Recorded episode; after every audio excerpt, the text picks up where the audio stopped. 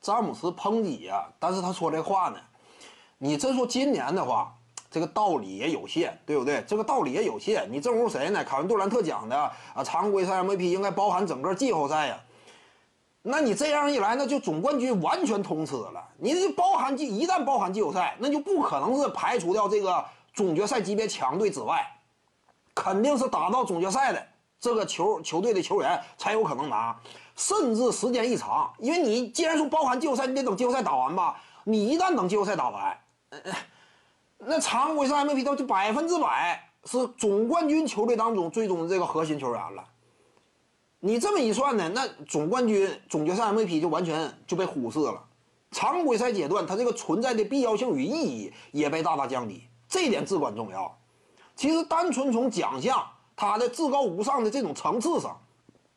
完全可以把总决赛 MVP 直接取消，就不要这个鸡肋奖项了，单一一轮系列赛，对不对？没什么太大意思，完全把总决赛 MVP 取消，这是没有问题的。你直接呢，纵观常规赛与季后赛加到一块衡量，设置一个总的 MVP。以往西边就是这样，全年总 MVP 以往是有的，但是后来为什么取消了？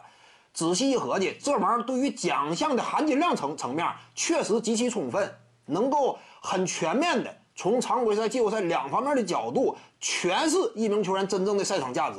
但问题是，常规赛有没有人看？早期西贝是这么评的，后来为什么不一样了？分为常规赛和季后赛了，就是发现你这么整，它也不太对劲儿。因此呢，你就商业的角度不现实。那怎么办？那你就只能尊重现现状。现状就是常规赛阶段评，这也是合理的。要不然就彻底赢家通吃，这玩意儿也也存在争议。而且你常规赛 MVP 这么评啊？最佳阵容你怎么评？你是不是也得考虑季后赛呀？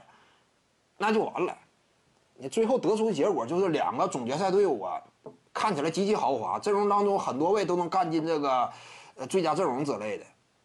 你这就就就完了，就都是说这个干到最后，那就团队有的，因为这玩意儿它有一点不公平在哪儿呢？